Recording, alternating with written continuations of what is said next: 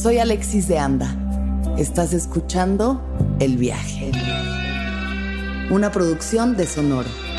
Un espacio que invita a despertar la conciencia.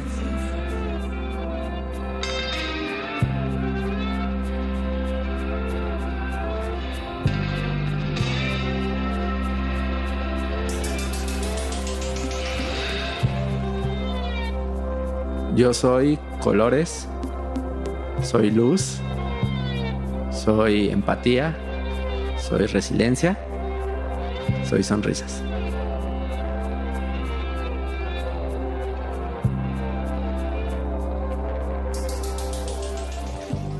Elisa Sonrisas, bienvenida al viaje. Ay, muchísimas gracias. ¿Cómo estás, mi Alexis? Yo estoy muy bien, muy contenta de tenerte aquí, muy agradecida de la vida, de tu presencia, de la existencia maravillosa, pero es que vengo saliendo de una ceremonia de ayahuasca, así que así me siento en este momento. Pues yo eh, siento que voy a entrar ahorita a una ceremonia de ayahuasca. Bienvenida a la ceremonia de ayahuasca, que es el viaje. Literal. Esperemos no vomites, nada más. Pues eh, puede ser fuerte, tal vez algunas lágrimas por ahí, pero. Claro. La purga siempre es buena. Sí, claro. ¿Cómo te sientes el día de hoy, Elisa? Pues me siento, es súper raro porque yo llevo un par de años en el cual cada día me siento mejor. Qué bien. Y, es, o sea, siempre hay altibajos y todo. Y hay preocupaciones, hay estrés, hay muchas cosas. Pero siempre, la verdad es que últimamente reflexiono mucho y digo, estoy donde siempre quise estar. Mm, qué chido. Y estoy como disfrutando ese, ese momento. Siento que estoy en una parte cumbre de, de mi vida. Ay, qué paz. Enhorabuena. Yo creo que también tiene que ver que estadísticamente una mujer trans, o sea, ay, la vida, ¿cómo se llama? Expectativa, de, vida. de vida es de 35 años, ¿no? Entonces eso es muy fuerte cuando te das cuenta que probablemente el día de mañana no estés, entonces es, hay que disfrutarlo, ¿no? O sea, a mí me encantaría vivir 60, 70, 80 años, pero yo sé que estoy en paz y si me voy mañana, estoy haciendo y siendo quien soy, entonces eso te cambia mucho. Yo creo que es como una enfermedad, ¿no? Cuando alguien que enfrenta tal vez el cáncer o, tal vez, este, no sé, cualquier tipo de, patología. Mm. Creo que es similar cuando te enfrentas a ese tipo de cuestiones donde no sabes qué pueda pasar. Entonces tienes que vivirlo al límite. ¿Cuántos años tienes ahorita? 32. Pues mira, esperemos que te queden más de tres. Yo estoy segura de que así será, pero sí, qué bueno llevar conciencia a eso, saber que cada día, y digo, para todo el mundo, cada día es un regalo, aunque no lo podamos ver así, pero no sabemos en qué momento algo pasa y va ¿no? Entonces cada respiración que damos es un regalo y es lo único que tenemos, pero por supuesto que perteneciendo a ciertos grupos uno, pues no, o sea, se, se limitan más, ¿no? Como que las Claro. Sí, sí, los privilegios, los privilegios. Exacto. Y antes de, mi transición, yo nunca me había puesto a pensar en nada de eso. ¿sabes? O sea, era como, pues estoy viviendo y pues es parte de mi cotidianidad y, no veo más allá. Y de repente te enfrentas a este tipo de cosas en donde realmente empiezas a vivir realmente, porque nada más era como en automático. Te despiertas, ¿qué es lo que tengo que hacer? Pues tengo que trabajar, tengo que tener. ¿Por qué? Pues porque tengo ciertas metas, pero ves como metas que puedes alcanzar en cualquier momento, no como algo que pues tienes que hacer porque eh, tal vez no tengas tiempo después de hacerlo. Bueno, pues vámonos desde el principio, ¿te parece? Venga. Elisa, ¿qué te gustaba hacer cuando tenías siete años de edad? Siete años, híjole. Pues a los siete años, pues yo era una personita, yo creo que muy feliz, pero que siempre sentía que algo no estaba del todo real en su vida. ¿no? y, lo digo desde los siete años porque creo que fue justo ese, ese momento cuando yo empecé a cuestionar muchas cosas. Yo le llevo a mi hermano menor ocho años. Entonces justo estaba el embarazo de mi mamá en ese entonces. Y me parece un poco fuerte que un niño o una niña de esa edad se tenga que cuestionar quién es. Digo, yo creo que a muchas personas también les debe pasar, no solamente a las personas que vivimos bajo esta identidad, pero yo creo que era un tormento fuerte el decir, empezar a cuestionar de por qué soy así y no soy así. como, como yo me siento. Y sí, yo, yo empecé a, mi, sexualidad, bueno, mi orientación y mi identidad sexual, yo las empecé a cuestionar desde muy temprana edad, o sea, como desde los seis, cinco más o menos. ¿Recuerdas como un momento específico en el que haya pasado algo, hayas tenido estos pensamientos? Sí, me recuerdo un par de cosas. De las primeras cosas que recuerdo es que mi mamá nos puso a mi hermana, tengo una hermana mayor también que me lleva tres años y vivimos en el mismo cuarto hasta la universidad, siempre en el mismo cuarto. Ok. Y, era un cuarto muy pequeñito y hasta era una litera. Ella dormía arriba, después yo abajo y cuando vino mi hermano, todavía en el colchón de abajo y, literal nada más cabía la litera y un closet en ese cuarto. Ok. Mis papás siempre tuvieron ese tema económico, pero nunca nos faltó nada. O sea, vengo de, privilegio de todas maneras porque mis papás hicieron un gran esfuerzo y nunca nos hicieron sentir que faltaba algo. Mm. Pero al yo estar siempre con mi hermana, bueno, yo convivía mucho con ella. Entonces eh, recuerdo que nos puso mi mamá a doblar ropa y yo en juego me puse una como chalcito de mi hermana. Y me dijeron, no, ¿qué estás haciendo? Deja de jugar, póntelo. Entonces yo desde ese entonces lo sentí como un, regaño, ¿no? Fue justo en el embarazo de mi mamá, en, esa época, a los siete años, que mis papás tenían, bueno, mi abuelo tenía un tiempo compartido muy pequeño también en Acapulco y nos fuimos, mientras mi mamá estaba embarazada, nos fuimos de viaje mi papá, mi hermana y yo. Mm. Y recuerdo que también en el hotel yo ya empecé a ponerme la falda de mi hermana sin que me vieran. Es de los primeros recuerdos, siete años, seis, años un par de años después, mis papás me descubren, bueno, mi mamá me descubre usando la ropa de mi hermana y me llevan al psicólogo. Afortunadamente, y siempre lo digo, no fue una terapia de conversión ni nada de esas cosas. Claro. Fui y aunque nunca se me estableció como que era algo malo, la reacción de que inmediatamente después de que supieron que yo eh, usaba la ropa de mi hermana, me llevan al psicólogo, para mí fue, estás haciendo algo mal, ¿no? Entonces siempre lo negué, dije que no sucedía nada y lo seguía haciendo nada más yo en, pues en privado. Al principio yo, eh, yo asociaba que el vivir con mi hermana y con mi mamá era lo que me, daba el gusto por ese tipo de, situaciones, ¿no? Claro. Pero después, o sea, a mí todavía me tocó la, etapa donde no había internet. Literal, yo tuve internet hasta que iba en la secundaria y un internet también muy limitado.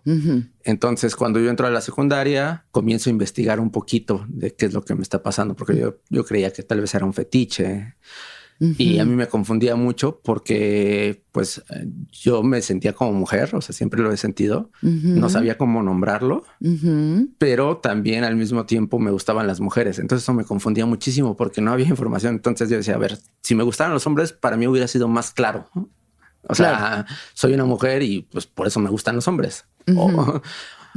Pero yo decía, pues es que entonces tal vez sí soy hombre, pero solo le gusta vestirse de mujer. E, era. Sí, demasiado confuso, demasiado confuso. Pero me gustan las cosas también de hombre. O sea, creo que eh, dentro del desarrollo que tuve, pues siempre estuve haciendo deporte, hice muchísimo deporte. ¿Qué deportes has practicado? He practicado fútbol americano, fútbol soccer, taekwondo, este, básquetbol. Eh, estuve un tiempo muy corto este, haciendo box. Oh, wow.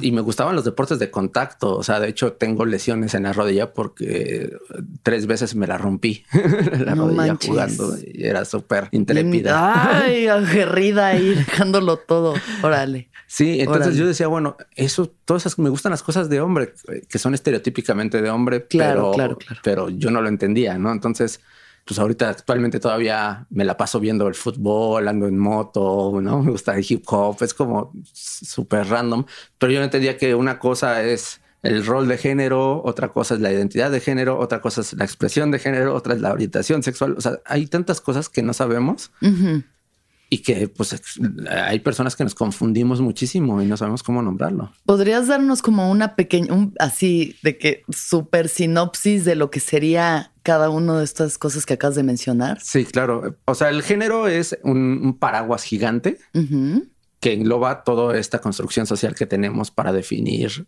eh, una persona cómo se identifica, ¿no? Pero puede haber mil combinaciones. Entonces, de entrada, el género eh, está, creo que en su más amplio pues, contexto, sería la identidad de género. Es cómo te identificas como hombre, como mujer, como una persona no binaria, ¿no? Una persona de género fluido, una persona, ahí podemos encajar muchas otras, ¿no? Eso es cómo te identificas, eso es por dentro. O sea, eso nadie, nadie lo puede ver, nadie lo puede cuestionar, eso es tú. Eso es tuyo. Y ya. Sí. Después está la expresión de género, que es cómo te ves. Entonces, tal vez eh, puede ser que te identifiques como hombre, pero te gusta vestirte como mujer. Esa es tu expresión de género, pero sigue siendo hombre. Nada, nada te va a hacer. O sea, que te pongas una falda no va a hacer que te vuelvas mujer. Claro. Luego están los roles de género, que son qué actividades te gusta hacer, que socialmente son atribuidas a hombres o a, mujeres. Lo masculino o, a lo femenino. Exactamente. Entonces, eh, eh, también puede ser el rol sexual, ¿no? O sea, puede que tú seas hombre y que te gusten las mujeres, pero en la cama pues, tú prefieras ser poseído a seducido, ¿no? O sea, es como son cosas diferentes. Entonces, es muy amplio. De hecho, puedo seguirme. Hay muchísimas otras, otros parámetros dentro de la sexualidad, pero hablando de género, creo que son los, lo, principal. Y que de repente todo lo metemos nada más en una burbuja de eh, es rosa o azul. Niño, niña, sí. ya. Niño, niña y ya. Sí, sí, sí, sí, sí. Cochecito Barbie. Y eso nos limita muchísimo como sociedad, porque entonces de repente, si una mujer quiere, no sé, este, jugar fútbol, le dicen no, porque eso es de hombre, ¿no? Y si un hombre quiere cocinar, le dicen no, o sea, eso es de, eso es de mujeres, ¿no? Sí. Dependiendo a qué nivel, ¿no? Porque también la mujer, si ya lo quiere hacer profesionalmente, pues eso sí es de hombres. Claro, claro, sí, Entonces empezamos a limitar mucho el género y también lo que usamos, ¿no? O sea, de repente puede haber un hombre que diga, ay, me, me encantó esa falda y me la quiero poner. Total. Y no lo hacen. ¿Por qué? Porque tenemos un límite, ¿no? Entonces yo no estoy en contra de, las construcciones de género ni del binarismo. Lo que estoy en contra es de que nos limitemos a usarlas. ¿Se pueden romper o no? Sí, totalmente. Ok, entonces tú estás en la secundaria y ¿qué es lo que buscas en Internet? Literal, así. ¿Qué pasa si me siento mujer pero me gustan las mujeres? Ok. ¿Y qué encontraste? Salían fetiches, salían, este, o sea, mucho porno o sea, yo no me espanto de nada. creo que como persona de la diversidad estoy abierta a muchísimas cosas y me parece extraordinario cuando la gente explora su cuerpo. Eh, los hombres queer, ¿no? Que andan en tacones y barba, me parece maravilloso, pero no era lo que yo era. Entonces de repente era lo que salía, ¿no? De, Y pues también mucha mofa, ¿no? Este, cuates disfrazados de mujer, literalmente. claro. Entonces eso pues a mí me confundía mucho y entonces cada vez yo empezaba a explorar nuevos términos, ¿no? O sea, de repente era el crossdresser, ¿no? Que es la persona que eh, se trasviste y solamente dentro de casa, ¿no? Decía, bueno, pues esto es, tal vez soy yo porque yo disfruto mucho mi vida entre comillas, como hombre, porque eso era lo que yo asignaba. Como me gustaban los deportes, como me gustaban las mujeres, yo decía, pues es que disfruto mi vida de hombre. Sí, sí.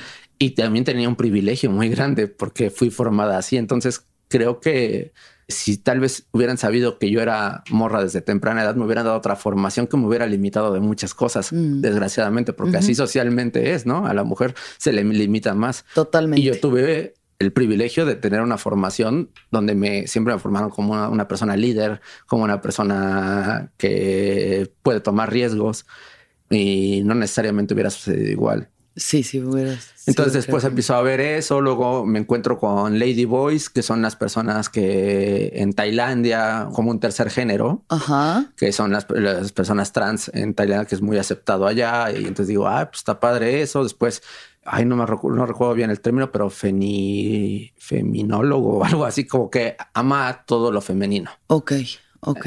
Ahí sí tendría que, que, que echarle ojito, no me acuerdo el término bien.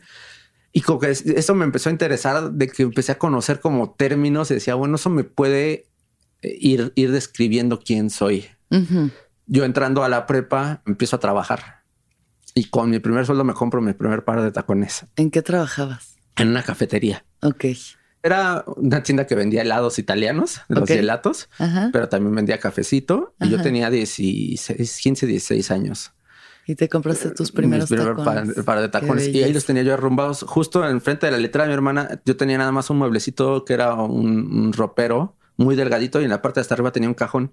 Y ahí empecé a meter cosas que iba yo comprando y retacándolo. O sea, también me compré una, una peluca con lo que tuve, de esas como de Chapultepec. Ah. Y aparte, como yo la, para que no la vieran, la hacía bolas. Toda desgreñada. Pero para mí era de verdad súper bonito esos momentos. Entonces, cuando mi mamá iba por mi hermano a la escuela, en ese entonces mi hermana pues ya tenía actividades en la tarde y todo, entonces me dejaba el cuarto como para mí y todavía había cosas de mi hermana. Entonces me iba mi mamá por mi hermano y yo ya tenía súper medido el tiempo de cuánto tenía para vestirme, para arreglarme y, y esperar a que regresara mi mamá. Yo creo que así me aventé muchos años. En ese lapso me cacharon como unas tres veces. ¿Y qué pasaba cuando te cachaban? Fue una vez que estábamos en Iztapa de Azar con toda la familia, o sea, hablando también de tíos y así, y yo me metí al cuarto y aproveché porque y me puse cosas de mi hermana que estaba ahí y en eso abrió mi mamá la puerta, no se cerró bien y me vio. Entonces yo ahí dije, bueno, no me voy a mover, me voy a actuar, actuar normal, como si nada pasara. actúa normal. Ahí viene tu crush, actúa normal. sí, exacto. Y entonces me cerró y me dijo, este, oye, ¿qué sientes cuando te pones esas cosas? Mm. le digo, pues no sé, ma. Y me dijo, ¿te excitas? Y para mí en ese momento fue lo más fácil decir que sí. Como para decir, sí, es que puta lo estoy utilizando para poder. Este, sí, exacto. Sí, sí, sí, claro. Y que también, o sea, ahora que lo pienso es como, pues no sé, o sea, cómo no me dio pena también decirlo, pero fue mi salida. Sí, sí, bueno, era, ajá, claro. Entonces sí le dije, sí, sí, sí, nada más es que pues esto, esto me, hace sentir bien y pues me gusta ponérmelo para sentirlo rosa, ¿no? Así, algo como súper explícito para mi mamá. Claro. Y me dijo, bueno, pues ya quítatelo porque te va a ver tu papá. Entonces otra vez como que me limité muchísimo. Y fue que igual maravilloso de parte de tu madre, ¿no? Como tener esa templanza de preguntar, de preguntar qué sientes. Sí, porque tú, sobre todo eh, creo que, o sea, mi mamá hace poco me dijo, oye, es que estás haciendo cosas muy importantes para la comunidad. le digo, no sabes quién está haciendo cosas más importantes, tú. Mm. Porque mi mamá siendo, igual que mi papá, de formación súper conservadora. Mi mamá es súper católica. Mi mamá da clases de Biblia, clases de catecismo. O sea, está siempre, tiene esos grupos de oración y todo. Y le digo, ¿sabes lo poderoso que es que, que la gente que, que, te ve dentro de esos círculos vea que no tienes un, problema con tu hija? Eso, o sea, aunque no les digas nada, ya es un mensaje y que va a liberar también de muchas culpas a mucha gente. Totalmente. Entonces, a mí me parece que soy muy privilegiada en cuanto a eso. Mm. Tuve muchos problemas con ellos. Dejé de hablar un año casi con mis papás. Justo cuando estaban las marchas de, por la familia, mi mamá estaba marchando. Mm, y, recuerdo que le dije, es que tú no te das cuenta que estás marchando en contra de tu propia hija. Y creo que ahí como que cambió mucho. Y también la información le ayudó demasiado. Claro. Porque de repente era de, no, es que esas cosas, este, pues no, no son, Dios no las quiere, ¿no? Y a ver, a ver, mamá, cuando vino Jesús, no existía un crop top, ¿no? Entonces, ¿cómo, podía decir que, es válido o no, no? había crop tops, wow. Y andaba de hecho, medio andaban todos en vestido, así que... Exacto. Y con el cabello largo, güey, o sea...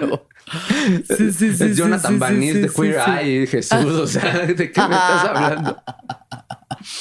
Pero como que empezó a, entender muchas cosas, ¿no? O sea, yo sé que todavía tiene, tiene muchos temas, pero respeta muchísimo. Y eso me parece maravilloso. Yo tengo también muchos temas con la religión. Claro. Pero al ver que mi mamá está dándome eh, ese, esa validez y diciendo, bueno, es tu vida y tú lo vas a saber cómo llevar, simplemente sea una buena persona, lo mismo yo digo. ¿Sabes qué? estoy en contra de muchas cosas que establece tu iglesia. Claro pero si tú me estás dando ese respeto, o sea, mi mamá dice, este, ¿te puedo dar la bendición? Por favor, mamá. O sea, yo no creo, pero viene de ti, de algo que viene del amor. Entonces, para mí es poderoso que me la des. Viene del amor. Sí, sí, sí. Esa, al final es esa como, no me gusta decir tolerancia porque tolerar es una palabra fuerte, no. Como de estoy tolerando que esto pase, sino pues, respeto. y aceptación, respeto, a, respeto a las creencias del otro, al proceso del otro. Y empatía, ¿no? Empatía. De, saber por qué, o sea, y de dónde viene. Creo que la espiritualidad es muy fuerte y si a ti te la da la religión, está chido. Claro. Si a ti te la da la naturaleza, también está chido. Si te la da a ti ponerte una falda y unos tacones, pues a cada quien lo que, lo que necesite, ¿no? Para ser quien quien viene a ser. Este Exactamente. Entonces, bueno, esa eh, te cachan en Ixtapan de la Sal. No procede ahí gran cosa. Nada. Nada. Otra vez se vuelve, se ah, cierra. De vuelta al cajón. Y nada. Y ya cuando estoy yo en la universidad, eh, igual, mi mamá salió, yo todavía vivía en casa de mis papás y me, me, empecé a arreglar y en eso regresó rápido. O sea, como que se le olvidó algo y yo me metí al cuarto y dije, ay, ya, aquí me voy a quedar. Y mi mamá, ay, es que se me olvidó no sé qué. Y dije, no, este es el momento. Le dije, mamá, no te vayas a asustar. Y entonces abrió la puerta y ya me vio otra vez en vestido, ¿no? Y entonces me dice, ¿y ahora qué? Le digo, no, pues que que vieras, sabes que esto siempre ha sido. Sí. No, o sea, no, no, es, no es nuevo. Y me dice, bueno, nada más acuérdate que regreso en un rato y va a venir tu abuelo. Ya te lo quitas. O sea, como que mi mamá decía, no, mejor no me meto en esto. Sí no lo veo. Sí. Pero creo que a partir de ahí yo ya dije, no, no hay vuelta atrás. Claro, claro. Y justo en la universidad eh, conozco a quien fue mi ex esposa. Ese es todo un tema. Tras catelas. Literal, entrando a la universidad en el primer semestre, eh, yo siempre he hablado muchísimo, no me callo de nada. Y eh, ella es muy, es muy tímida, es muy callada cuando no la conoces, es muy reservada. Ya cuando agarra confianza, ya también habla muchísimo, pero eh, entonces la maestra me dijo, a ver, tú te vas a cambiar con ella porque tú no te callas, tú no te callas y ella no habla, entonces no te va a hablar. Y tras que la hago hablar, ¿no? Entonces, literal, siempre, o sea, yo nunca me consideré en, el momento que yo era con una expresión masculina, nunca me consideré una persona como un galán, por así decirlo, mm. porque pues yo nunca he sido, yo he sido más seductora que posesiva siempre. O sea, el, poder nunca se me ha dado. A ver, explícame esto de seductora y posesiva. El, cerebro humano está dividido en dos, la parte creativa y la parte racional, por así decirlo. Regularmente se le asigna la parte creativa a, las mujeres y la parte analítica a los hombres. E, eso es por, una estadística que puede, ya ahí podríamos entrar en, debate o no, pero bueno, así es como está establecido. Y lo analítico siempre está eh, amarrado al poder. O sea, la información es el poder, mientras que la creatividad está al, a la seducción. Ok. ¿No? Lo pasional. exactamente. Entonces, regularmente una, una, mujer es más seductora y un hombre es más de posesión, más de poder. Por eso cuando alguien llega a un antro, regularmente la chava pues está coqueteando desde, desde su esquinita, está la miradita. mientras que mientras que el vato es como pues ahora a ver vente a mi mesa reina. te invito unas cubas. Acá estamos mis amigos vente acá a escuchar a, ya viste la serie de Luis Smith es mi ídolo. Eso es mi paps. Y este y socialmente cuando se invierten los papeles siempre hay conflicto ¿no? ¿Por qué? Porque es si el hombre quiere seducir, ay, no seas, no seas marica, ve, ve, ve, este, mira, mira, se te está aventando y tú no vas, ¿por qué? ¿No? Sí. Y es como de, dude, no tiene por qué ser ese depredador. Claro, totalmente. Y al revés, ¿no? La chava, si, si se lanza, es, uy, no, es bien aventada. Sí, sí, sí, arrastrada, ¿no? Sí. Entonces, vuelvo a lo mismo. Yo no estoy en contra de, ningún tipo de rol. Mm. El problema es que estigmaticemos cuando sucede. O sea, ¿por qué tienes que hablar mal de una mujer que quiere ser, poderosa? Claro. O de un hombre que quiere ser seductor. Totalmente. Es totalmente válido.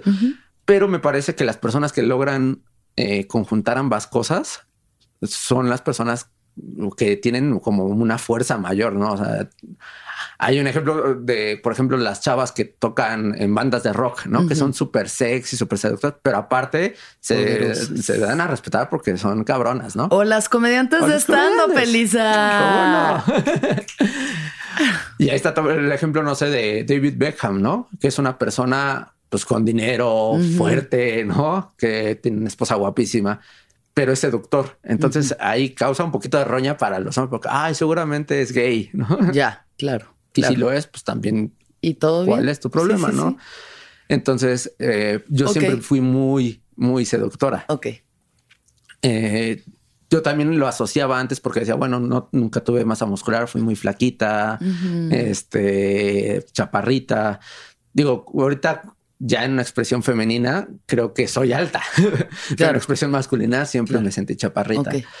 Y entonces mi superpoder para mí siempre fue la risa, ¿no? Hacer reír y, logro hacer reír a, bueno, a, quien en ese entonces eh, fuera mi novia.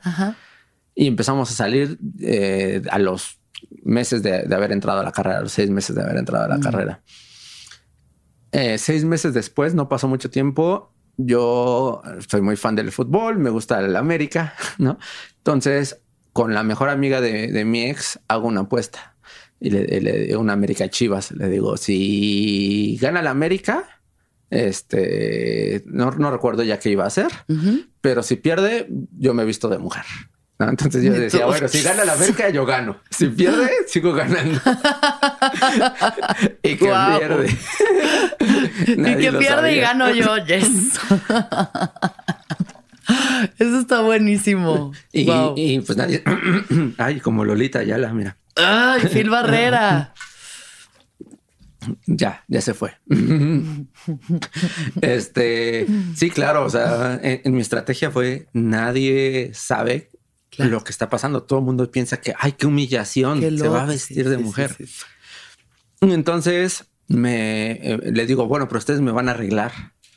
Ok. Y entonces este, me plancharon el cabello, ya traía el cabello en ese entonces largo. Me plancharon el cabello, me maquillaron y todo. Yo me sentía soñada. así. ¿Y qué hiciste? ¿A dónde fueron? En casa de una de, de, su amiga. Y me tomaron algunas fotos que desgraciadamente todas las perdí. Mm. Y este, y entonces como que se le hizo muy curioso a mi ex en ese momento, así como que, ah, y entonces pues como que me decía, ay, qué guapa, y me daba pero pues ella diciendo, ¿sabes qué? Pues es que, pues es un juego. Claro. No, no, no, pasa nada. Y eso me dio pie a decir, tal vez sí lo puede aceptar, ¿no? O sea, y fue cuando me abrió el panorama muchísimo y yo hablo con ella y le digo, ¿sabes qué? Este, siento esto, nunca lo he podido definir, no sé exactamente qué es. Yo estoy enamorada de ti, eso no, o sea, me encantas, eso no tiene nada que ver, pero yo siento que soy mujer, no lo sé.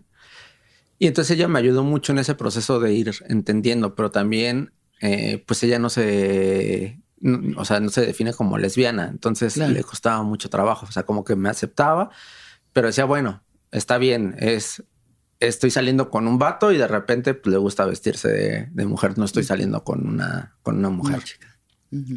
Hubo un momento que tuvimos una discusión fuerte eh, porque me decía, bueno, es que tú ya lo quieres hacer todo el tiempo. Ya no quiero, yo no, yo no puedo estar con eso. Pero hasta ahí llegamos, llevamos como dos años. Y en ese entonces yo dije, ¿sabes qué? Yo quiero estar contigo. Sí. Entonces, literal, borré todas mis fotografías, por eso ya no las tenía. Ok y saqué la ropa, todo lo que había comprado, todo lo que tenía y a la basura, literalmente. Todo, todo lo tiré. Al día siguiente llegué con el cabello corto. Dije, esto es más, o sea, yo quiero estar contigo. Más importante. Y eres más importante. Pero pues no puedes luchar contra lo que eres. no, o sea, y luchar siempre simplemente te va a hacer o sea, remar contra corrientes te va a hacer cansarte, te va a hacer. Sí, te va a frustrar muchísimo. Te va a, ser infeliz, Muy fuerte, sí. Entonces, eh, pues tarde o temprano te alcanza la persona que ¿Cuánto tiempo estuviste ahí intentándolo? Pues yo duré con ella eh, en total 11 años. Sí, muchísimo. O sea, nos, nos, casamos. Pero digamos, este tiempo en el que tú negaste tu identidad por estar con ella, ¿como cuánto tiempo fue? No fue mucho. No. La verdad, eh, al poco tiempo le dije, ¿sabes qué? Eh, no puedo. No puedo. Ya llevaban para este entonces, entonces un sí, unos tres, cuatro años. Y nuevamente lo empecé a hacer como con más cautela, ¿no? O sea, ok, yo lo hago por mi lado, no te preocupes. Ya cuando llevamos como ocho años, como que otra vez empezó ya como a ceder, ¿no? Eh, y, lo, hacía también desde el amor, y ahora lo entiendo. Pero en ese entonces yo decía, ay, ¿por qué no me, apoyas más? ¿No? Pero realmente me estaba apoyando muchísimo. Hasta donde podía, ¿no? Hasta donde sus capacidades le daban, sí. Y entonces yo poco a poco ya siento la necesidad de decírselo a más gente. O sea, ella fue la única que lo supo durante mucho tiempo. Ok. Y yo ya poco a poco en los círculos sociales más cercanos con mis amigos me iba abriendo y se lo iba diciendo. Y había de todo, ¿no? Hubo gente que se separó por completo de mi vida y para mí fue un filtro, que bueno. Totalmente. no las necesito. para nada. que en su momento es doloroso, pero ya viéndolo en retrospectiva es qué bueno que sucedió. Pues sí. Este, y hubo gente que, que se quedó, hubo gente que me apoyó y ella lo callaba mucho. O sea, no lo hablaba con él. Entonces yo le dije, ¿sabes qué? Creo que necesitas decírselo a alguien. Y le dije, ¿sabes qué? Yo se lo voy a decir a tu mejor amiga. Y se lo dije a su mejor amiga, pero eso no ayudó porque entonces ella también ya se sentía incómoda de que su amiga la pudiera juzgar. Porque pues no tenía ni información de nada. Yo entiendo de dónde viene. Cuando decidimos casarnos, bueno, yo le propongo matrimonio y todo. Eh, recuerdo que una noche, unos días antes, estábamos, ya nos habíamos acostado y le dije, ¿sabes qué? ¿Estás segura? Yo, esto no va a parar. O sea, a mí me gustaría formar una familia contigo, si tenemos hijos o hijas, yo no me puedo limitar. O sea, yo no voy a hacer que mi hijo mi hija viva en una mentira de quién, de quién es su, bueno, en ese momento su papá, yo lo, planteaba así, ni tampoco me voy yo a limitar quién soy por otro ser humano, o sea, no es justo para nadie. Y ella me dijo, no puedo con esto, vamos a darle. Entonces nos casamos y duramos eh, año y medio juntas, eh, tuvimos conflictos también de pareja que nada tenían que ver con eso. Pero llega el momento que le digo, sabes que yo necesito ya esto, ya, y ya con información, yo soy una mujer transgénero, ya necesito yo este, darle la vuelta a esto, o sea, yo ya necesito vivir realmente como soy. Y entonces ella me dice, pues es que yo no puedo. O sea, una cosa es que lo hagamos a puerta cerrada, donde te dejo explorarte, donde... Y otra cosa es que yo no soy lesbiana, ¿no? Y ahí yo siempre le decía, porque yo insistí mucho, yo no quería terminar esa relación, yo le insistí mucho y le decía, pues es que soy la misma persona, realmente nada más la expresión es lo que está cambiando, ¿no? Pero la esencia, es, lo mismo. Y me dijo, a ver, tú estás luchando tu lucha es porque la gente te valide y diga que realmente eres mujer, ¿no? Y yo sí, me dijo, pues yo sé que siempre has sido mujer, yo lo sé, pero a mí no me gustan las mujeres. Entonces, si te estoy validando, también tú tienes que validar mi orientación. Claro. y tiene toda la razón del mundo. Claro. Entonces, eh, ahí fue donde entendí muchas cosas, ahí fue donde me di cuenta que también ella me dio todo su amor y que nada de lo que hicimos iba a desaparecer pero no era, o sea, no teníamos por qué forzar las cosas, y no mm. iba a tronar peor. Ahorita afortunadamente somos amigas mm. eh, muy cercanas, trabajamos juntas en muchas cosas y yo la admiro muchísimo y mm. poco a poco he ido, viendo cómo ella también se ha liberado. Creo que el aceptarme también ella la ha liberado de muchas cosas, muchas presiones. Entonces es bien bonito cuando eh, después, o sea, estuvo conmigo 11 años llamándole su novio, su esposo, y que de repente diga, ay, vamos juntas y que todo el tiempo esté hablando en femenino, para mí es una validez que viene de mucho amor. Claro, totalmente. Es un amor que solo ha transformado también su forma, ¿no? Totalmente. Ajá. Entonces, creo que mi camino justo empieza eh, en el momento en el que nos separamos. Mm. Eh, yo llevaba una vida pues como nos la dictan que debe de ser, ¿no? Check, o sea, acabé la, universidad, estudié una maestría. este, ¿En qué? ¿Qué estudiaste? Eh, en ilustración, comunicación gráfica e ilustración. Ok, vale. Y este, bueno, esa es la maestría. La, carrera es soy diseñadora gráfica. Eh, tomé algunos cursos de postproducción, de edición. Y trabajo. Trabajo estable. También estuve en ese trabajo durante 10 años, en una oficina, en un corporativo, creciendo. Empecé desde becaria, terminé siendo coordinadora y, reportando directo, directo a la vicepresidenta de eh, Worldwide, o sea, este, global, ¿no? Entonces crecí muchísimo, tenía como un puesto muy estable. Eh, viví sola desde los 23 años, ¿no? Entonces, como que todo el mundo era así, ay, está, o sea, la vida ejemplar. Sí, claro, claro. Y llega ese momento en el que todo es disruptivo y viene un, terremoto en mi vida tan hermoso. o sea, fue muy fuerte porque todo lo tuve que transformar. De repente soy una persona divorciada, trans, ¿no? Aprendiendo todo, dejo el trabajo y, digo, ¿sabes qué? Me quiero dedicar realmente a lo que yo quiero, a, crear contenido, a hacer comedia ahorita gano cinco o seis veces menos de lo que ganaba. Tengo problemas económicos muy fuertes. Mm. Bueno, no muy fuertes, muy fuertes para el nivel que tenía, que estaba yo acostumbrada a recibir. La verdad es que no me falta nada y tengo mucho privilegio, pero sí tengo mucho estrés de sacar la, renta porque pues, o sea, para mí es lo más importante estar en un lugar donde me sienta segura. O sea, igual podría yo decir, bueno, pues que también estás pagando una renta bien alta, porque no te mueves? Sí, pero para mí es importantísimo en este momento de vida estar en un lugar donde me siento segura. Claro, claro. Pero sabes que como te lo decía al principio, nunca me había sentido tan feliz. O sea, realmente ahorita mi objetivo no es económico. Mi, objetivo no es quiero cambiarme a una mejor casa, quiero traer una, mejor moto, un mejor coche. Sí. Quiero mantener lo que tengo. Claro, sí. Porque eso, eso me hace muy feliz. El llegar en la noche, y poder acostarme con mis mascotas, e, este, siendo yo, ¿no? Siendo quien eres, o sea, la simplicidad al final de la existencia que está en solo ser quien verdaderamente eres. De verdad. Liberarte de las cadenas.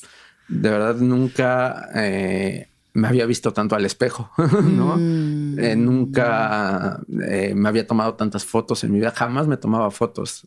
O sea, de hecho, mucha gente piensa que yo me puse el sonrisas porque, ay, vas a reír, ¿no? Jairo, este, Jorge Falcón, ¿no? cosas así. claro, claro, claro. Pero no, eh, en realidad es porque cuando empecé yo mi transición, yo les mostraba a la gente mis fotos y mi mamá, todo el mundo me decía, es que no sonreías y ahora sonríes. Entonces para mí es como un recordatorio de tienes que sonreír. Mm. Y no hay nada más poderoso para mí, de verdad. Es, es como un sueño que jamás pensé que, fuera a pasar. Qué maravilla. Ahorita mi objetivo es, ok, voy a, trabajar porque pues también necesito mantener esto. Pero el aquí y el ahora yo me siento muy plena. ¿Qué pasa cuando ya te asumes y sales de todos los closets de los que sales y no te aceptas como una mujer transgénero? ¿Qué pasa con tu familia?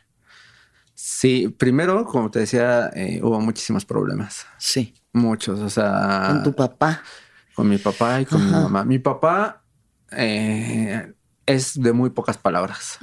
Entonces mi papá es así de, pues haz lo que tú quieras, pero eso es no, no, me metas en tus problemas, yo no quiero saberlo, pero tampoco cuentas conmigo. eso fue su primera reacción y yo entiendo de dónde viene. ¿Fuiste y se los dijiste? O sea, ¿cómo, cómo fue? Sí, primero, primero lo hablé con mi mamá. Y durante mucho tiempo con mi mamá fue un estira y afloja, de que me decía, es que yo no puedo aceptar eso porque la religión y, yo tengo, es mi responsabilidad como vocera de, la religión, este, y como mi, en ese momento como mi hijo te tengo que decir lo que pienso. Eh, entonces fue mucho tiempo y yo le decía, es que necesito hablarlo con mi papá. Mi mamá me decía, no, tiene muchos problemas, mi papá es muy explosivo yo también era una persona muy explosiva, pero porque yo estuve contenida mucho tiempo. Entonces yo era una persona violenta en mis reacciones. Eh, cuando por fin, después de muchos años, le digo, puedo hablar con, mi papá, los invité a, a, cenar y pues yo me arreglé. Entonces, pues mi papá, eh, también mi papá sufre de asma, entonces empezó con, o sea, un ataque, oh, leve. entonces sí fue como difícil y pues no lo entendían. O sea, yo por más que les decía, les trataba de dar información, no lo entendían, no lo entendían. Eh, yo, como te decía, dejé de hablar con ellos como un año, me alejé muchísimo porque dije, bueno, si no pueden estar, lo entiendo, pero... Ah, porque eh, recuerdo que fue una fiesta de 15 de septiembre que hizo, bueno, mi hermana, y, me dijeron, ¿no vas? dije, sí, pero si voy, voy a ir arreglada. Voy de Adelita. sí. Y me dijo, no, aquí no, no, no vengas así. Dijo, pues entonces no voy. Y fue como en ese momento cuando dije, cada que me inviten, voy a decir sí, pero voy a ir arreglada. ¿No? Y, fueron muchas veces de, oye, ¿vas a venir? Sí, pero voy a arreglar. No, no. Ah, pues entonces no. Uf, qué fuerte. Qué fuerte. Hasta que ya lo logramos y pues para mi papá ha sido un proceso sumamente difícil, pero también es wow que me escriba un mensaje y me ponga mieli, este, necesitas algo, este, sabe que ahorita estoy pasando por, por, momentos difíciles económicos y de repente llega y me dice, mira, te, hice despensa, te traje para que, para que te puedas hacer tu comida. Entonces es como bien padre el saber cómo, a pesar de todo lo que llevan años escuchando, toda la presión social, porque también la familia que no es la nuclear, sí, sí tuve muchos problemas. Sí. O sea, sí mandé a volar a mucha gente. Hubo tíos con los cuales los confronté casi, o sea, a grito pelado de a mí me respetas porque me hablaban con el, con mi otro nombre y le decía, yo no me llamo así. Sí. ¿Cómo no? Así te llamas y no sé qué. Y, entonces yo dije, o sea, yo literal les respondía, bueno, entonces te, te voy a decir pendejo porque eso es lo que eres. No si tú me estás diciendo ese nombre. Y mi mamá me defendió. Mm. Entonces también es como sé que viene la presión también de parte de su propia familia, de sus propios hermanos y aún así están conmigo. Es, es bien bonito.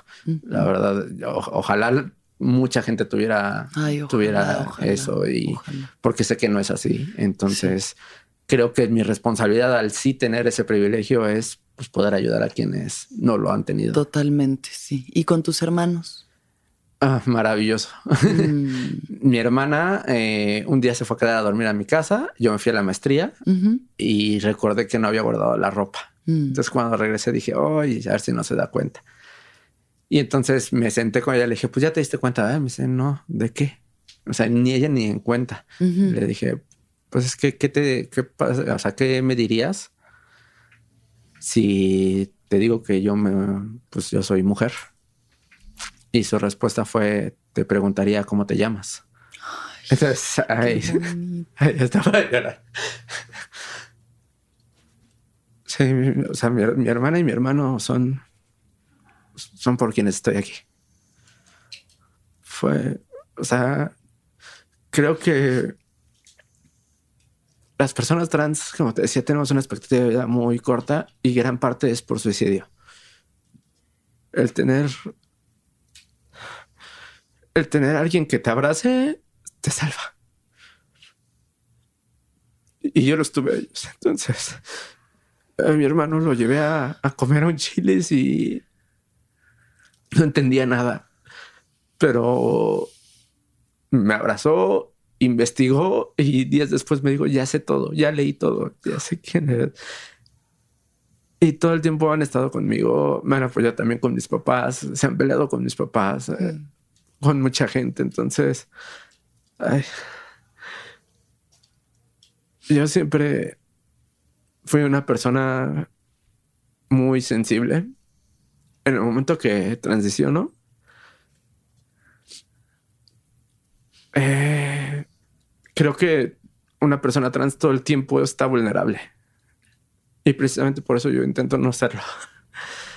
Porque también creo que todas las historias que nos cuentan son de drama, ¿no? O sea, entonces, si yo lo único que estoy viendo como persona trans que aún no logro salir del closet es cómo les va mal en la vida, pues no, me voy a atrever. Entonces yo puse mi postura de no, yo voy a mostrar que se puede ser plena y que se puede ser, y lo soy, pero también es, es una carga fuerte nunca mostrarte así. Claro, claro. O sea, creo que dentro de la comedia es la primera vez que nadie me ha visto llorar. Mm. Y es difícil, ¿no? Porque lo hago con mucho amor el, el poder mostrar siempre esa sonrisa y que la positividad, pero también hay momentos difíciles. Sí. Y a veces la gente no lo entiende, ¿no? Y, y, desde el privilegio piensan que todos están en la misma situación. Y es una realidad que las mujeres trans todo el tiempo somos juzgadas, todo el tiempo somos atacadas, todo el tiempo estamos escuchando cosas que nos invalidan. Eh, hasta tengo ahí un chiste que digo que o sea, mucha gente me lo ha, me ha dicho, ay, pues que te está yendo bien porque eres trans y estás cumpliendo la cuota. Tú sabes lo difícil que es salir de casa simplemente para llegar a, al lugar donde te vas a presentar, no subirte al escenario. Subirte al escenario es lo más fácil del mundo. Después de que te, te han insultado, que no te han dejado hablar, que te el momento de tener un, un, micrófono ya es un momento de explosión. Lo difícil para mí es subirme al Uber y que no sepa qué va a pasar, como cualquier mujer. Claro. Pero aparte, como mujer trans, es la discriminación, sí. es el odio. Y que me digas que es fácil, es como de... No, no te estás dando cuenta. No tienes ni idea. O sea, para ti tu problema es que tu chiste caiga. Para mí es llegar al lugar y regresar a casa con vida. Es muy difícil. Sí, sí. Pero aún así creo que la comedia me salvó en muchos aspectos. Mm. Y, y me, ha, me ha ayudado a confrontarme a las cosas más oscuras de mí y, y, y ver realmente hacia dónde la quiero llevar y hacia dónde quiero mi vida y cómo le voy a dar la opción y decir sí, la vida tiene problemas, pero también tiene momentos de luz. Uh -huh. y, eh, y, creo que si yo tengo, vuelvo lo mismo, el privilegio de subirme a un escenario, mi, mi responsabilidad es hacer que la persona que me está escuchando sienta que puede hacerlo o que tiene alguien a quien, con quien acercarse. A quien acudir, claro. Ay, Elisa, qué belleza. qué belleza. Gracias, gracias por tu vulnerabilidad, gracias por, por mostrar esa fragilidad que es necesaria también. Es, sí. Para todos, todas y todes es necesario tener momentos donde nos podamos romper y, y mostrar nuestras lágrimas, benditas lágrimas que, que nos limpian y que, que purifican y, y qué conmovedor, qué conmovedor que haya tanto amor a través de todo esto, tanto amor. Te Qué bendición. mucho amor, afortunadamente. Sí. Háblame un poco más de la comedia, Elisa. ¿En qué momento decides que quieres ser comediante? Pues fue justo en ese momento disruptivo en donde todo estaba mal en mi vida. ¿no? O sea, yo llevaba demasiado tiempo detrás de una computadora en una oficina sin ventanas, literal. Eh, yo estaba divorciándome, este, o sea, realmente yo sentía que todo lo que había hecho, por todo lo que había luchado, esos objetivos no valían nada, uh -huh. porque eran objetivos que no eran los míos, uh -huh. eran objetivos que me habían establecido. Eh, yo recuerdo desde de chica, yo siempre pensaba, eh, algún día espero que las cosas cambien y yo poder ser quien soy, ¿no? Que el mundo cambie y yo poder ser quien soy. Uh -huh. Eh, entonces, cuando me doy cuenta que el mundo nunca se va a adaptar a mí y, y, y más bien que yo nunca voy a, a, poder adaptar el mundo, el mundo se tiene que adaptar a mí. Uh -huh. es cuando empiezo a transformar las cosas y es cuando empiezan a caer el 20 de... Yo, como te decía, siempre pues utilicé la risa como un recurso eh, empiezo a salir de cosas con, con, algunas amistades, entonces me empiezo a trasvestir, por así decirlo, en algunos momentos. Y voy a una fiesta con, eh, con unos amigos y voy así, ¿no? Ya, ya bajo mi expresión correcta. Uh -huh. Y vi la chava de la, de la, fiesta, se me acerca y me dice, oye, yo no tengo ningún problema, sabes que te amo con todo mi corazón, de verdad, estoy feliz que estés aquí, estoy feliz que seas tú misma pero te voy a decir algo extraño a la otra persona. Si no me lo tomes a mal. Dice, no extraño a un género, no extraño este, un hombre, no extraño nada de eso. Lo que extraño es que eras mucho, una persona mucho más extrovertida mm. y ahorita estás totalmente callada en la esquina, porque a mí me daba mucho miedo todavía que me escucharan. Claro, claro, sí. O sea, simplemente yo decía, si hablo, se va a notar. Se va a notar más. Sí. Entonces, este, me dice, ah, no estás hablando, no estás eh, eh, contribuyendo con la plática, siempre estabas gritando, bailando y ahorita estás en una esquina y muy gris. ¿Qué, qué está pasando? Dice, porque si, si estás haciendo esto es porque es para que brilles, no para que te opaques. Y fueron palabras que a mí me retumbaron muchísimo y dije, a ver, tienes toda la razón. Y fue cuando entendí que, pues sí, esta es mi voz y el tener una voz también es un, beneficio que no cualquiera tiene. ¿no? Entonces es, es, una herramienta muy poderosa que, que tengo para poder hablar. Y, y, y, entonces decido como volver a, a, ser más extrovertida, empiezo a hacer pláticas en algunas empresas, así sobre LGBT. En la empresa donde estoy intento meter un comité, eh, o sea, me empiezo realmente a mover muchísimo, pero aún así yo sentía que todavía me faltaba algo. Eh, estoy pasando por malos momentos en la empresa, entonces viene el Pride del 2018. Y yo, bueno, yo pertenezco a una asociación que se llama It Gets Better México. Entonces hablo con la empresa, sabes que vamos a hacer una activación unimos fuerzas, nos pasamos varios meses desarrollando una campaña padrísima para el Pride. Y un día antes del Pride me marca la que era mi jefa y me dice, ¿sabes qué? No, no vamos a ir. Y yo, ¿cómo crees? No, no, no. La verdad es que hubo comentarios en la página de Facebook de señoras que dicen que eso no es correcto mm. y no vamos a ir. Y yo, o sea, pero sabes el potencial que tiene, o sea, olvídate de la causa para ti como empresa, yo era una empresa de cosméticos. Mm. Para ti como empresa de cosméticos, ¿sabes el poder que tiene estar en Reforma y Génova, que es de donde salen, era el espacio que nos iban a dar? No vamos. Entonces, para mí fue frustrante, me dolió el alma. Dije, no, no es posible que esto suceda. Entonces, eh, eso fue para julio. Eh, bueno, junio, perdón. Yo cumplo años en agosto. Mm. En agosto, eh, ya a partir de ahí todo está mal. O sea, yo ya voy con muy mala actitud del trabajo, mm. a cumplir. Nunca dejé de cumplir, eso sí. Nadie me puede recriminar que en mis 11 años nunca entregué nada fuera de tiempo. Pero yo ya iba de malas. O sea, un cambio ya, ya todo decía que no, ya la. Entonces, eh, para mi cumpleaños eh, cayó en viernes. Y em, yo estaba en Facebook literal viendo nada más y me salió un curso ahí de este con el cojo Felips. Con el cojo. Mm.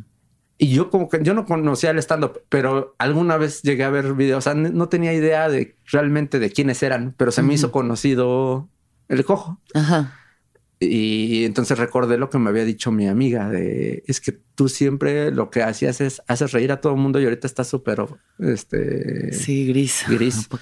En ese entonces yo todavía no me yo no, me iba arreglada al trabajo. Entonces llamo y me dicen sí hoy iniciamos y ya quedan creo que dos lugares. Si llegas adelante. Mm. dije bueno pues es mi cumpleaños me voy a dar eh, mi regalo. Yo estaba harta en el trabajo me acababa de divorciar yo ya necesito algo para mí, así como ir a estudiar repujado, me dije algo que me que me quite nada más y me despeje, porque no mm. tenía ni plan para mi cumpleaños, o sea, estaba yo mal con mi familia, nada, todo todo estaba muy mal. Y de hecho yo llegué todavía con expresión masculina al curso del cojo, la primera este la primera clase. Ok. Y cuando salí de, ahí dije, wow, me gusta mucho todo esto porque yo no entendía. Yo pensé que nos iban a enseñar a hacer chistes. Y cuando en la primera clase nos enseñan stand-up, es contar tu experiencia, eh, tu, este, tu visión del mundo, ¿no? Entonces dije, wow, esto es lo que yo quiero realmente. Y para la siguiente clase dije, pero si lo voy a hacer, lo voy a hacer ya como soy. Y entonces ya llegué a la siguiente ya yo arreglada. De hecho, entró Hugo y me dice, a ti no te conozco. Le digo, ah, sí, sí me conoces. ¡Ah! ¿Cómo estás? y nos, nos pidió, este, nos empezó a hablar así, bueno, vamos a construir durante un mes su rutina para su graduación. Yo a la semana yo ya tenía mi rutina. Y entonces se la muestro a, Hugo y me dice, llevas mucho tiempo trabajando en esto. Ya lo traías. Le dije, no, pero ya tenía mucho tiempo que quería decirlo. Mm. Hay todo esto que estoy diciendo, no sabía la manera de decirlo, pero yo sabía que quería decirlo. O mm. sea, y me dice, es que parece realmente que llevaras ya mucho tiempo trabajando esa, esa comedia. Entonces, eh, en la graduación, la verdad es que me... Ah, no es cierto. Primero, había un open que se llamaba Guantes. De hamburguesas que decían todos, ay, súper difícil, no sé qué. Yo jamás, no sabía ni siquiera que existían los opens. Entonces saliendo de ahí dijeron, vamos a un open. Nadie se quería subir. dije, me subo, a ver, a ver, pues qué pasa, ¿no? Pues sí. Y de verdad, la sensación de que te escuchen y que la gente aparte valide lo que estás diciendo por medio de la risa fue maravilloso. Mm. Entonces, en el momento de la graduación, yo me graduó en, en septiembre del 2019. Sí, 19. Un año después. Entonces no están mal mis cuentas. Duro un año el curso del cojo. No, entonces fue en 2019 cuando, cuando sucede lo del Pride y todo eso. todo esto. Vale, vale, vale. Sí, porque llevo año y medio ah, vale, haciendo stand-up. Entonces, este, de ahí digo, ya no me vuelvo a, bajar del escenario. Mm. Empiezo a trabajar, a trabajar, a trabajar. Y yo, eh, para octubre de, de ese mismo año, yo dejo de trabajar en la oficina y me enfoco directamente en la comedia. Tenía ahorros, de hecho llegué a un acuerdo con la empresa porque yo seguía trabajando ya súper de malas. Sí. Y me fui a quejar de quién era mi, jefa porque le dije, tiene modos súper feos, tiene este, comentarios súper homofóbicos, no me gusta y me dijeron en recursos humanos, oye, vamos a hablar con ella, pero estás consciente que tal vez ella también no esté contenta con, contigo. dije, está bien. Literal, me llamaron al siguiente día. Sí. Y como en película, dos abogados con una carta y me dijeron, checa y si estás de acuerdo con, con esto. Entonces vi un número. Dije, como de un acuerdo, un acuerdo, para que ya renunciaras. Yo creo que tenían miedo como yo fui a quejarme de homofobia y todo eso, de que yo metiera una, demanda o, una denuncia. Entonces, así como película, me arrastraron el papelito. Oh, wow. Yo vi el número y dije, va, con eso estoy. Chido. me mandaron a conciliación y arbitraje. Y el juego que iba con los abogados en el coche me dice, es que es rarísimo ver a alguien que esté tan feliz, ¿no? Claro. Pero, pues es que yo, yo era lo que yo quería, necesitaba. ya, súper. Y eso me dio una Y te pagaron además, vámonos, gracias. Literal es con lo que todavía estoy medio viviendo. Órale. Entonces yo decidí no buscar trabajo y decir, me voy a dedicar a crear contenidos, a la comedia. Sí. Y todavía está ahí de, pues si no lo logro ya pediré en un Oxxo y no pasa nada. No, o sea, no me voy a morir de hambre. Afortunadamente, nada más mis mascotas dependen de mí, pero no, nadie más, no hay una enfermedad, no hay nada que, que implique otra cosa. Claro y pues yo sigo siguiendo este sueño a ver hasta dónde puedo, hasta dónde puedo Seguro que muy lejos, corazona, porque la verdad, además de la necesidad que tenemos de estas voces, sabes, de tu voz, de lo que tú tienes que decir, de toda la gente que se puede sentir representada a través de ti, eres una gran comediante, lo eres. Yo te he visto y es maravillosa tu comedia, nada más, pues toma tiempo, ¿no? Toma tiempo y, y es un acto muy osado el saltar del bungee sin cuerdas, casi, ¿no? Decir, órale, pues a ver qué pasa, ¿no? Pero pues confiar, confiar siempre que esto que nace de dentro de ti, de un lugar tan profundo, llegará a buen puerto. Claro. Sí, no, yo, yo estoy súper consciente. O sea, cuando yo empecé a hacer diseño, pues pasaron muchos años para poder vivir del diseño. O sea, empecé ganando 2.500 pesos al mes, ¿no? Como becaria. Y yo entiendo que aunque me frustre, de repente me veo en, otros compañeros o compañeras de, oye, ya están haciendo esto, oh, ya tienen este show. Digo, a ver, llevas un año y medio del cual también me quitaste un año pandemia. Además, además, sí, te tocó empezar en un momento complejo. No puedo, este, pues preocuparme tanto, pero sí ocuparme, ¿no? O sea, ok, eso. Claro. Eh, eh, te, te preocupa esto? Deja el estrés de lado y mejor ocúpate en trabajar para escribir, para, escribir, para estar al nivel. Ok, tienen shows, pues seguramente eh, han ido a más opens, seguramente están proponiendo otra cosa. Entonces, ¿qué tienes que hacer? O seguramente están haciendo otro contenido. ¿Y qué contenidos digitales estás haciendo para que la gente también los pueda ah, Pues mira, varios. Cuéntanos. estoy eh, con Escándala eh, todos los viernes, me vibra se llama. Estoy con Tefi, Sam del Río, Coco Máxima y Gus Guevara. Eh, estoy eh, en la duplex con eh, Rubí García y Alexa Swart. Ok. Estoy, tengo mi propio podcast que se llama El Espacio de Sonrisas. Tengo Mix and Paint, que es en Twitch, que es esporádicamente lo subimos, es en vivo. Un, amigo es DJ, entonces mezcla en vivo y con lo que él está mezclando, yo me dejo llevar y pinto lo que hay. Ah, entonces mientras echamos un churrito o, o hay unas cervecitas me dejo llevar y tengo en este en Círculo Rojo Capital Foráneo los domingos con eh, Rubí García, Frodo Naranja y Sam Borboya. Bueno, pues bastantes contenidos, ¿no? O sea, digamos que aburrida no estás. Nada aburrido no es. Nada genera un peso, pero aburrida no estás. Sí, exacto. Mucho contenido. Pues bueno, pronto consuman estos contenidos, supongo YouTube, Twitch, eh, Spotify. ¿No? Ah, no he tu nada podcast, Spotify, pero. ¿Tu podcast en dónde está? Está en YouTube. En YouTube, ok. Entonces en YouTube pueden encontrarlos. En YouTube prácticamente todo y en Twitch. Y este, y bueno, shows y demás. Em, no sé cuándo salga este. La semana que entra. El próximo martes. ¿Tienes algún show que quieras promocionar de una? Mm, ay, tengo uno, pero no sé cómo se llame. No, pues. O sea, me decir el 8 de, marzo tengo uno, pero. 8 de marzo. Pero no sé ni el lugar ni es nada. Es increíble que sea el 8 de marzo porque ya pasó el 8 de ah, marzo. Ah, mayo, perdóname. Es que el viaje. El 8 de mayo tienes show, ok. Sí, el bueno, 8 de pues mayo que te busquen en tus redes y, por favor consuman, apoyemos.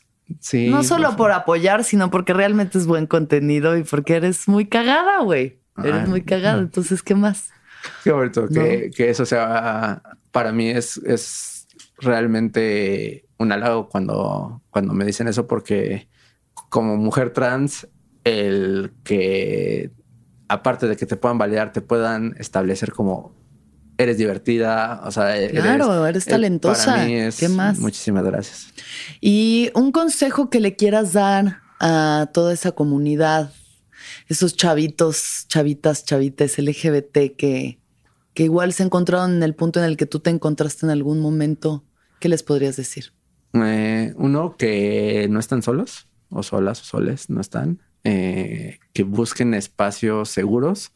Que yo sé que no todos los espacios en los que nos encontramos son seguros, pero hay gente que está dispuesta a darte una mano, aunque tú nunca pensaste que esa persona lo iba a hacer porque vivimos en burbujas heteronormadas muchas veces donde decimos, soy la única persona y cómo lo voy a hacer si mi familia no me acepta. Bueno, va a haber alguien allá afuera que sea tu familia. Entonces, busca, si tienes la posibilidad en Internet, personas que se identifiquen como tú y entablas relaciones, aunque sean virtuales, pero eso te va a ayudar muchísimo. Mm.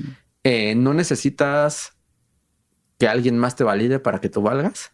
Mm. Eso creo que es bien importante en el caso, por ejemplo, de una persona trans, tal vez no está en, no tiene oportunidad de mostrarse como quiere verse, pero eso no la hace menos trans. ¿no? O sea, claro, si es una mujer trans y tiene que usar bigote y barba y traje, y traje sigue siendo una mujer.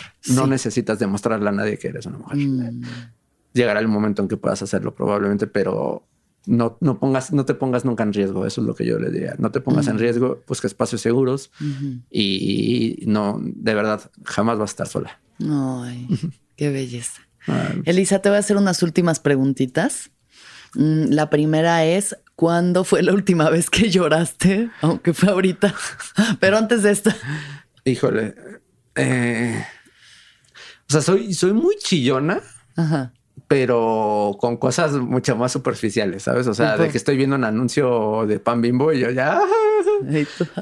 pero algo como muy mío hace mucho tiempo. Eh, seguramente fue en alguna plática con, con mi ex esposa mm. o eh, Ah, no, ya sé, ya sé, mm. ya sé cuándo fue la última vez. Tendrá un par de meses que eh, nuevamente si te, es que el proceso trans también es difícil porque tienes que estar saliendo del closet constantemente en cada paso que das. Eh, llamé a mis papás para avisarles que voy a empezar mi tratamiento hormonal. Ok. Eh, todavía no sé cuándo, estoy, estoy en lista de espera, pero se los quise comunicar. Claro. Y pues fue otro golpe también para mi papá porque, vuelvo, no tenemos la información. Entonces, en cuanto le dije, mi papá se dejó ir y, en su imaginación en muchas cosas.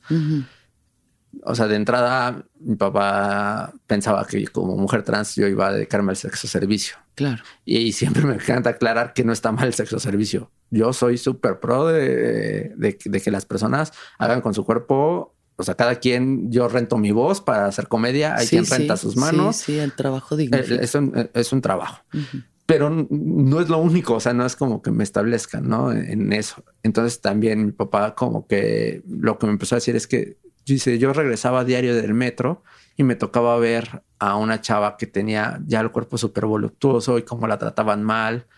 Y yo, a ver, para que tenga el cuerpo voluptuoso no tiene que ser o sea, quienes están mal son las personas que la están, tratando mal. Claro. No, no ella por su cuerpo. Sí. No es lo que estoy haciendo. O sea, mi papá esperaba que con la hormona yo ya de repente llegara. Y si llegara así no estaría mal, pero no es lo que yo busco. La hormona simplemente la estoy buscando para yo tener mis niveles químicos internos mucho, mucho más estables y controlar mi disforia. Sí. Entonces mi papá se puso otra vez muy mal. Entonces, este, le dije, a ver, pa, perdóname, pero te lo estoy compartiendo porque yo los amo, porque quiero que sean parte de esto, mm. no porque la esté pidiendo permiso. Yo vivo sola, yo ya, o sea, no, no tengo por qué pedirte permiso de nada. Esto lo voy a hacer, pero lo quería compartir. Y sí, lloramos mucho, nos abrazamos mm. y este, y, mi papá sigue demostrándome cómo, pues el amor es mucho más fuerte que cualquier cosa, ¿no? Bendito Dios. ¿Qué es lo que más feliz te hace? Literal, despertar y ser yo. Mm. y dormir y ser yo, ¿no? O sea, son cosas súper simples, de verdad. El ponerme una pijama así satinada es para mí es así como wow, ¿no? O sea, de verdad mm. me acuesto y me abrazo. O sea, me abrazo yo sola porque no hay, no hay nada que para mí fuera más poderoso. No me la creo. O sea, de verdad sigo sin creer que pueda ser yo, que pueda mostrarme y que pueda vivir de quién soy.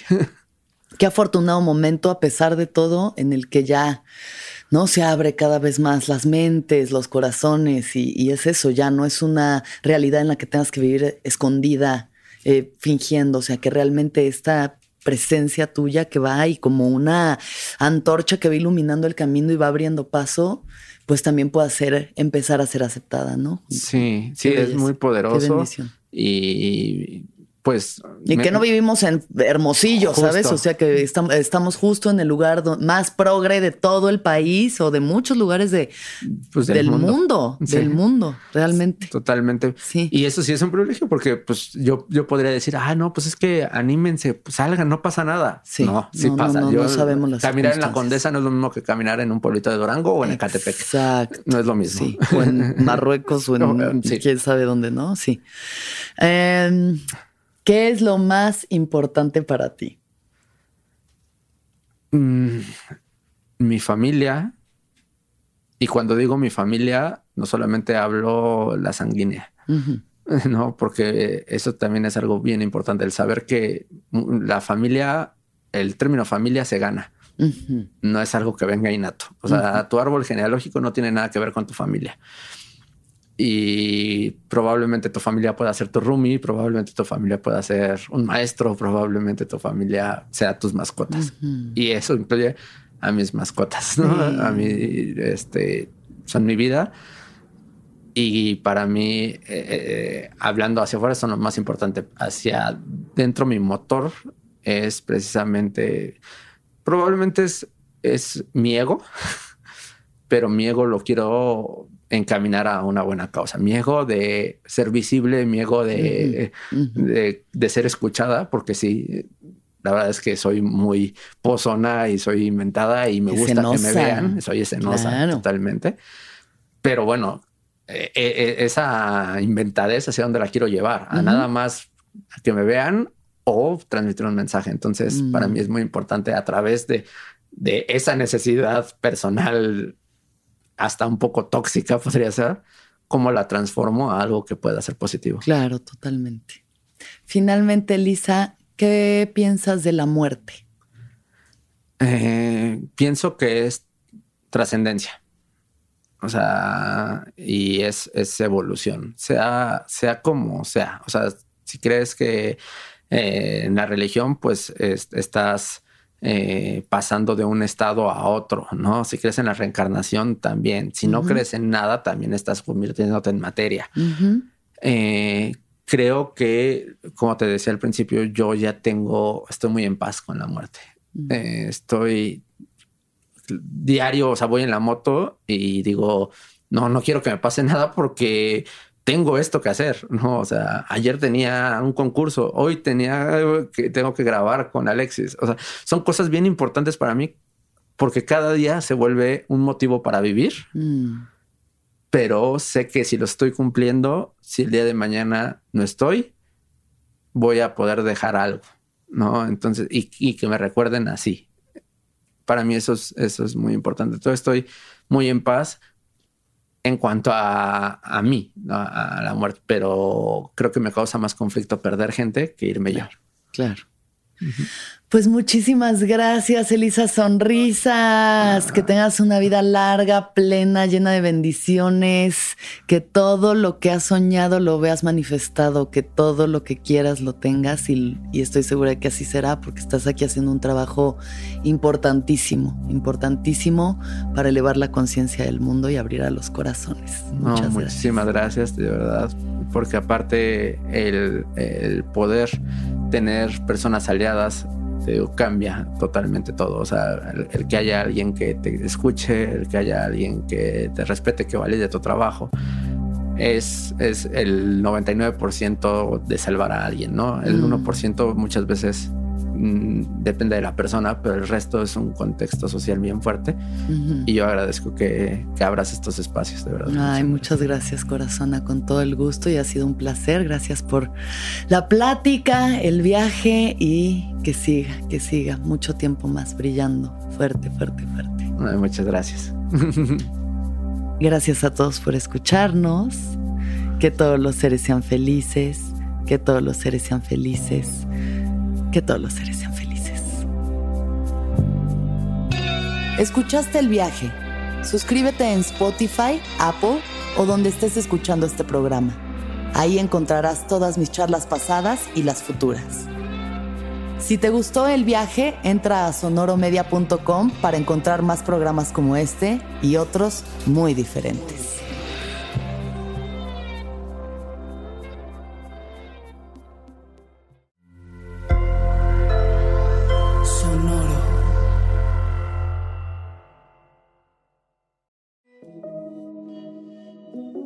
Hola, soy Roxana Castaños, una apasionada de la meditación y de todos los temas que nos llevan a una transformación espiritual, y te invito a escuchar Intención del Día, un podcast de Sonoro para dirigir tu energía hacia un propósito de bienestar. Encuentro un nuevo episodio todos los días en cualquier plataforma en donde escuches podcast. Intención del Día es una producción de Sonoro.